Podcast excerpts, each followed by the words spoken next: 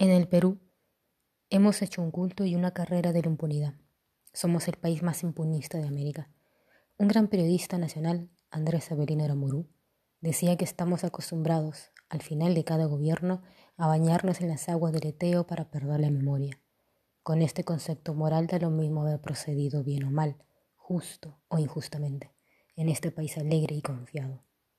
Los incas tuvieron, sin embargo, un celoso concepto de la función pública y de la responsabilidad de los gobernantes y establecieron algo que deberían recoger nuestros historiadores y los autores de textos de historia del Perú.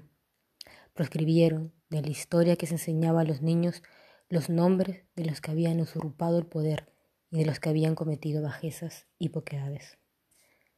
Raúl Porras Barranachea en la OAEA agosto de 1960.